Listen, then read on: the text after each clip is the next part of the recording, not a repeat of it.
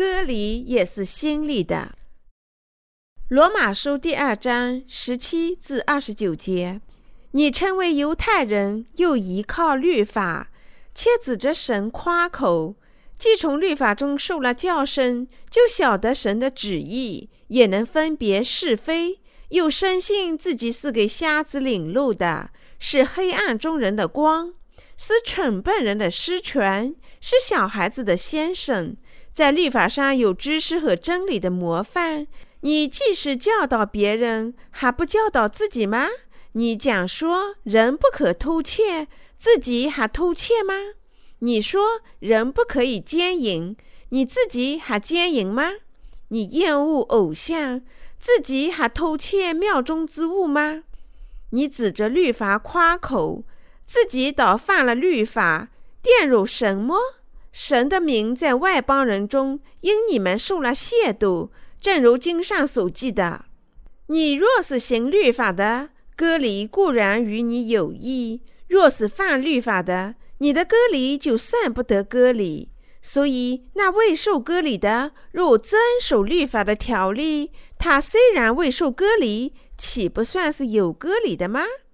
而且，那本来未受割礼的，若能阐述律法，岂不是要审判你这有遗文和割礼、禁犯律法的人吗？因为外面做犹太人的不是真犹太人，外面肉身的割礼也不是真割礼，唯有里面的才是真犹太人。真割礼也是心里的，在乎灵，不在乎遗文。这人的称赞不是从人来的，乃是从神来的。我们必须在心里受割礼，割礼也是心里的。当我们用心信仰时，我们便得救。我们在心里必须得救。神说：“真割礼也是心里的，在乎灵，不在乎一文。”这人的称赞不是从人来的，乃是从神来的。罗马书第二章二十九节，我们必须在心里领受罪孽得赦。如果我们心里没有罪孽得赦，那是无效的。人有内在的自我和外在的自我，每个人必须在心里领受罪孽得赦。使徒保罗对犹太人说：“割礼也是心里的。”那么犹太人割除什么呢？他们割除一部分肉体。但是使徒保罗说：“啊，割礼也是心里的。”犹太人表面上受割礼，但保罗说割礼是心里的。当我们成了神的子女，他会在心里告诉我们。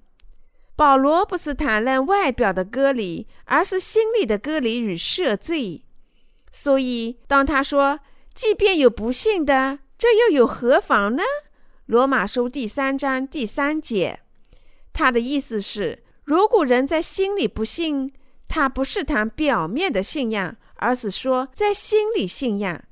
我们必须知道使徒保罗的意思，什么是赦罪。我们还必须认识到如何靠神的道，在我们心里领受罪孽得赦。即便有不信的，这又何妨呢？意思是说，即使犹太人在肉身上是亚伯拉罕的后裔。如果他们不信耶稣基督为他们的救世主，又何妨呢？他们不信，令神的信仰无效吗？神涂抹我们所有的罪孽，包括亚伯拉罕后裔的罪孽，这个事实就无效了吗？绝不会。保罗说啊，即使是在肉体上作为亚伯拉罕的后裔犹太人，如果他们相信耶稣基督是救世主、神的儿子。他受洗和被钉死在十字架上，斩降了天下的罪孽，也能得救。他还说，神借耶稣基督的拯救与恩典不可能无效。罗马书第三章三至四节说：“即便有不信的，这又何妨呢？难道他们不信就废掉神的信吗？断乎不能。不如说，神是真实的，人都是虚谎的。”如今上所记，你责备人的时候显为公义，被人议乱的时候可以得胜，主以他的道做应使，亲自实现他的应使，圣化信徒。神要显明他的意，通过他的道见证那些信仰耶稣的人实现他受审判时做的应使。即使已经在心里领受罪孽得赦的我们，也希望接受他的道的审判，希望在我们受审判时能够靠他的道得胜。使徒保罗谈论外在和内在的自我。保罗谈论外在与内在的自我。我们也有外在的自我与内在的自我，即肉体与灵魂。我们和他同样。现在保罗涉及这个问题，《罗马书》第三章第五节说：“我们的不义若显出神的义来，我们可以怎么说呢？”保罗并非意味着他外在的自我是清白的，他的肉体污秽，即使犯罪，直至死亡，这包括世上所有的人。但是如果神拯救了那些人，那不正显明他的义吗？如果他拯救了人类，虽然他们内在的自我脆弱，神不是义吗？所以保罗说：“神降怒是他不义吗？断乎不是。若是这样，神怎能审判世界呢？”罗马书第三章五至六节，保罗解释：我们得救不是因为我们外表清洁了，我们有外在的自我与内在的自我，但是。保罗解释心里的观念说：“即使有不幸的，又有何妨？他们的不幸会使神的信无效吗？割礼是内心的。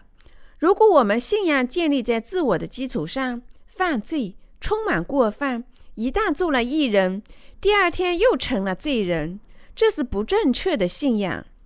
外在的人致死犯罪。使徒保罗不相信外在的自我。”那些罪孽被涂抹的人，也有外在与内在的自我。当他们明白外在的自我时，他们深感如何呢？他们只能失望。让我们看清我们外在的自我。有时我们善德，但有时我们面目可憎。但圣经说，我们外在的自我与耶稣基督同钉，我们外在的自我死了。耶稣基督饶恕了我们外在自我的一切罪孽。当我们查看我们外在的自我时，经常对外在的自我感到失望。当我们外在自我做得好时，我们充满信心。但如果我们不能满足我们的期望时，便会感到失望。当我们对外在自我感到失望，我们便认为自己的信仰是破产的。但这是不正确的。我们外在的自我总与基督同钉。那些已经领受罪孽得赦的人，也通过身体即使犯罪，但那不是罪吗？是的，他是，而且那是死罪。说他死罪，因为这些罪孽和主一同背负到十字架上了。外在肉体犯的罪不是一个严重的问题。但是，如果我们内心在主面前不正确，则是一件严重的事情。我们必须用心信仰神，使得过犯在罪孽得赦后才向异人显明。因此，如果我们的拯救建立只能每时每刻犯罪的外在人基础上，神的拯救是不完善的。如果我们的信仰建立在外在肉体行为的基础上，我们就会偏离对神的信仰，即亚伯拉罕曾经拥有的信仰。使徒保罗说：“啊，隔离也是心理的，心理信仰，而不是依赖外在人的行为，我们就能得胜，成为义人。圣化并非依赖我们外在人是否按照神的话去做，你们懂吗？问题是，我们都有外在的和内在的自我。”他们是一致的，因此我们有时更加强调外在的人。如果我们外在自我做得好，我们便充满自信；否则便失望。保罗说：“这不是正确的信仰。”割礼也是心里的。什么是真理？我们怎么知道？心里怎么信呢？在马太福音第十六章，耶稣问彼得：“你认为我是谁？”这时，彼得公开承认他的信仰，说：“你是基督，活神的儿子。”彼得真心信仰。耶稣说：“西门巴乔纳，你是有福的，因为这不是属血肉的指示你的，乃是我在天上的父指示的。”耶稣说：“彼得的信仰是正确的。亚伯拉罕没有儿子，神通过他的道引导他，向他应许有一个儿子，他要做各国的父。他还说，神要做他以及他后裔的神。神告诉亚伯拉罕，他的家人及后裔要受割礼，作为神与亚伯拉罕之间的立约。神说。”割除一部分肉体的伤痛，是我做你神的立约。亚伯拉罕心里相信立约，他相信神会做他的神，赐福他。他还相信神要做他后裔的神，他自己信神。我们心里信仰水和圣灵的福音，成了异人。我们在心里相信神是我们的神，我们的救世主，变成了异人。我们心里相信，便得救。我们不是靠其他任何东西得救。我们心里相信神是我们的神，他借耶稣的洗礼及其十字架上的死亡，涂抹了我们所有的罪孽，变成了义人。用心相信就能拯救我们。所以圣经说，因为人心里相信就可以称义，口里承认就可以得救。罗马书第十章第十节，我们现在必须明白的是，我们成为艺人，靠的是心里相信，而不是靠我们肉体上的善行。如果耶稣在我们外在自我上增加了条件，说：“我将涂抹你们所有的罪孽”，但条件只有一个：如果你避免犯罪，你就能做我的子女。如果你做不到，你就不能成为我的孩子。我们做艺人靠的是心里相信。如果神在我们外在人上附加条件，我们还能做艺人吗？你们相信神在约旦河受洗斩价你们的罪孽，被钉替我们受审判，拯救你们吗？你们相信吗？你们不是用心相信吗？假如神说。我将饶恕你们的小罪，不能饶恕你们的大罪。如果你们不遵守这个条件，你们的得救是无效的。那样，神能完全的拯救你们吗？我们区分外在的人与内在的人。我们的肉体外在人始终软弱，本身不能实现神的意。我们在神面前心里相信，就能得救。因为他应时拯救那些心里有信仰的人，神看到我们承认神做的事情，相信耶稣斩价和涂抹了我们所有的罪孽，他就使我们成为他义的子女。这是神的立约，他实现他的应时，拯救了我们。神说，当他看到我们心里的信仰时，我们就是他的百姓。我们必须区分外在人与内在人。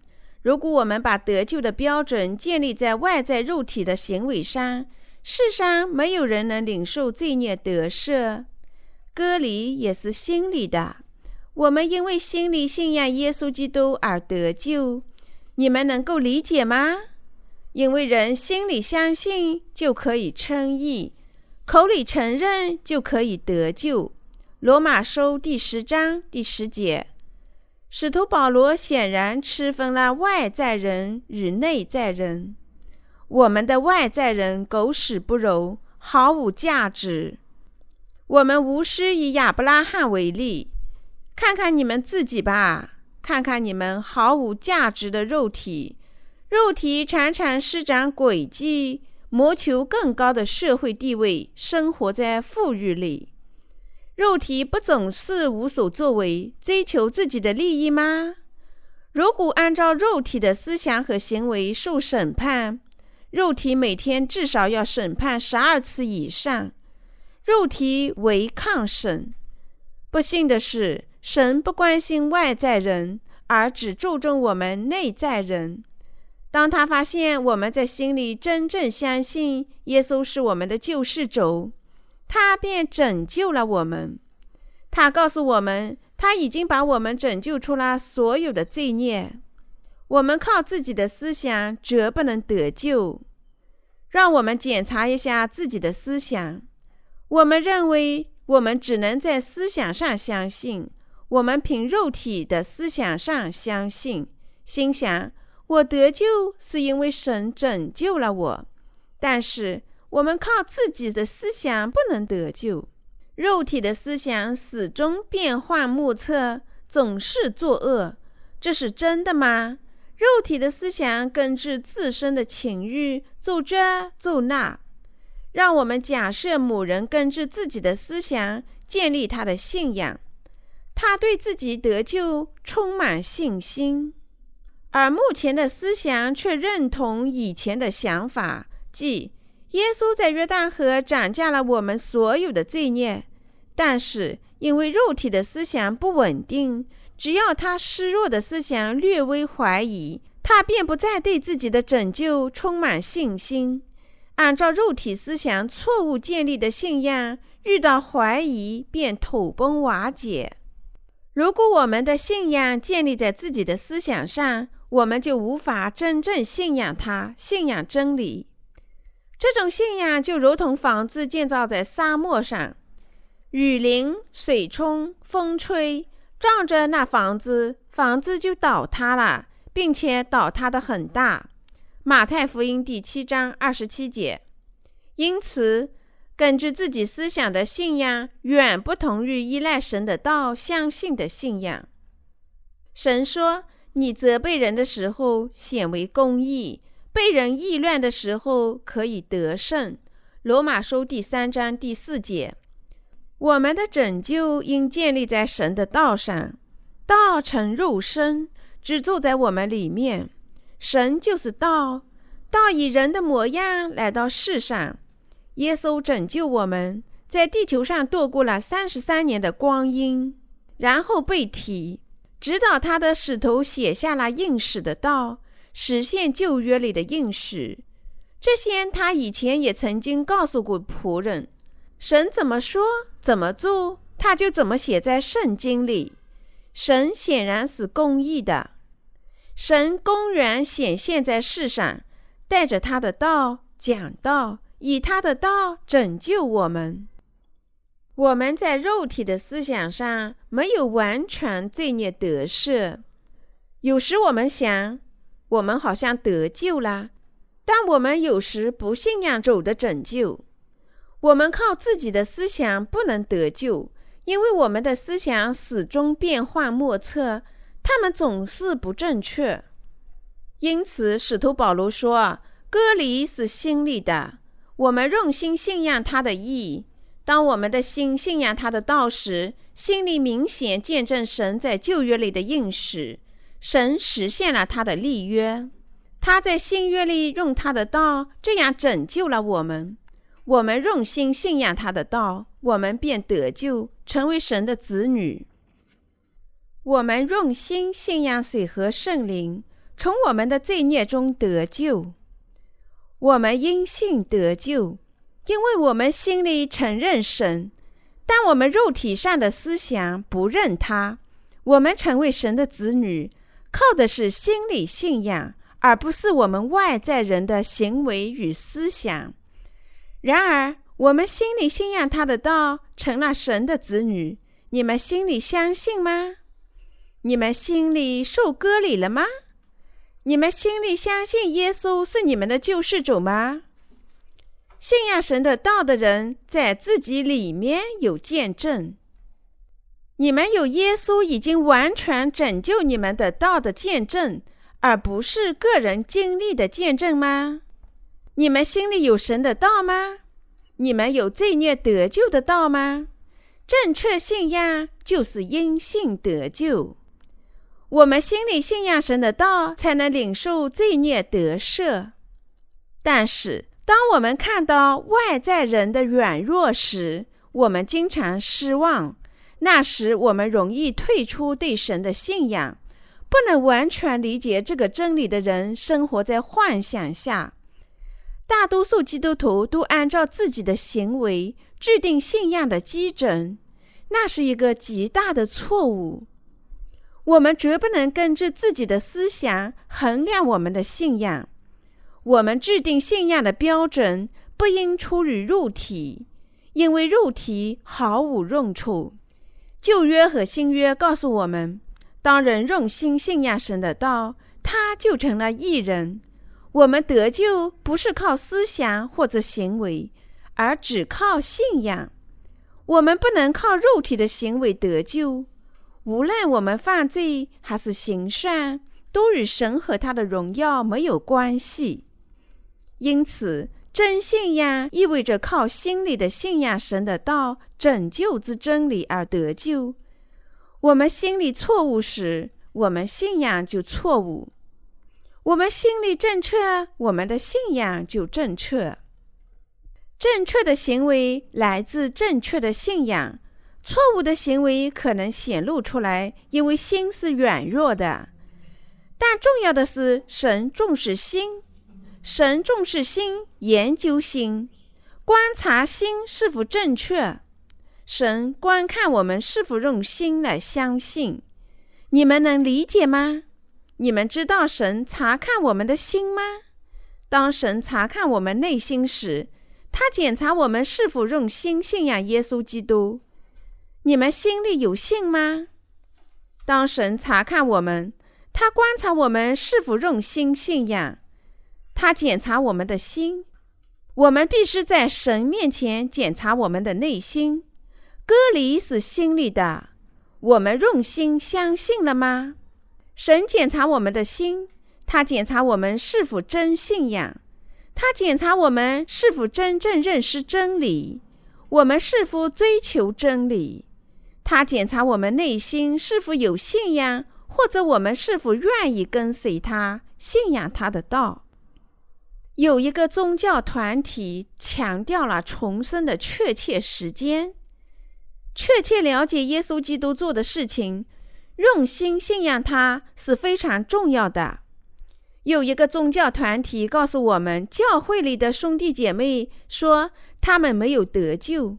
我可怜那个宗教团体里的灵魂。我希望他们理解我，向他们传述水和圣灵的福音。你们的罪孽得头了吗？阿门。你们用心信仰了吗？但有些人说我们的信仰不正确。他们说：“我们不应该圣经怎么说，我们就怎么信，而只应信被科学证明的东西。”他们说那样才是完美的拯救与完美的信仰。他们说重生的人必须知道他重生的确切时间，何年何日何月。有位姓黄的兄弟遇见了该团体的一位会员。那人问黄兄弟什么时候重生？黄兄弟回答说：“啊，他不知道确切的时间，但知道他靠信仰水和圣灵的福音重生，在去年某个时候。这时，那人说黄兄弟还没有得救。当然，如果我们追溯我们重生的时间，我们可以说出确切的年月日时。”我们甚至可以说出是上午还是下午，或者是早上、下午、中午或者晚餐时间。但是拯救取决于心里的信仰。如果我们记不得确切的时间，没有关系。隔离是心里的。主在约旦河把我们的罪孽转嫁到他自己身上，替我们被钉，为我们的罪孽受审判。他为我们的罪孽受伤，为我们的过犯压伤。他斩降我们外在人与内在人全部的罪孽。我们的灵从死亡中复活。现在神怎么喜悦，我们就怎么跟随他。即使有些恶毒的人说我们还没有得救，圣经怎么说外在的人呢？我们在领受罪孽得赦后，越来越多的显示出过犯不足。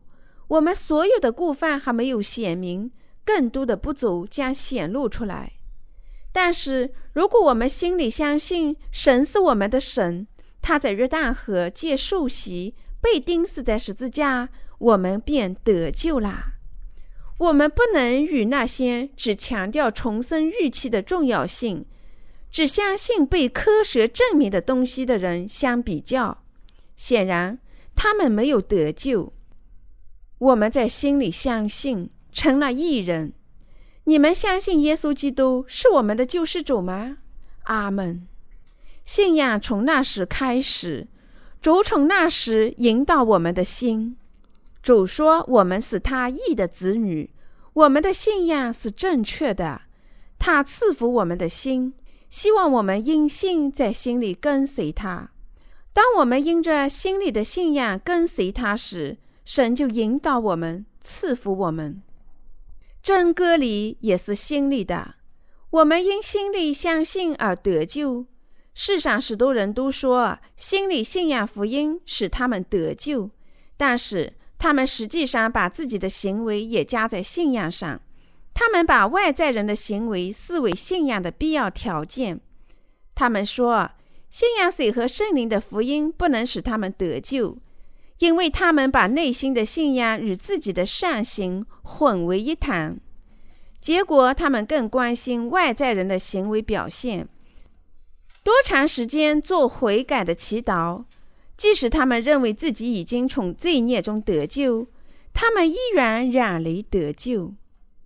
神查看内心，我们心里相信得以成为艺人，他完全独立于外在的肉体，与我们的行为毫无关系。